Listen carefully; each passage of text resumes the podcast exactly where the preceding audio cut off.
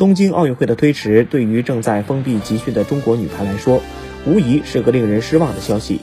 中国女排目前人员整齐，状态良好，无疑是卫冕奥运会冠军的最好时机。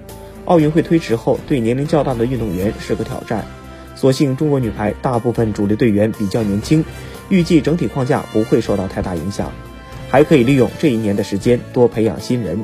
如果进行重点培养，并多给他们打比赛的机会。会有比较大的提高。今年没有世界大赛，可以在世界联赛上给这些新人更多的上场机会，为明年奥运会筛选人才。如果能从中培养出可以在奥运会用得上的队员，那么奥运会推迟对于中国女排未必是坏事儿。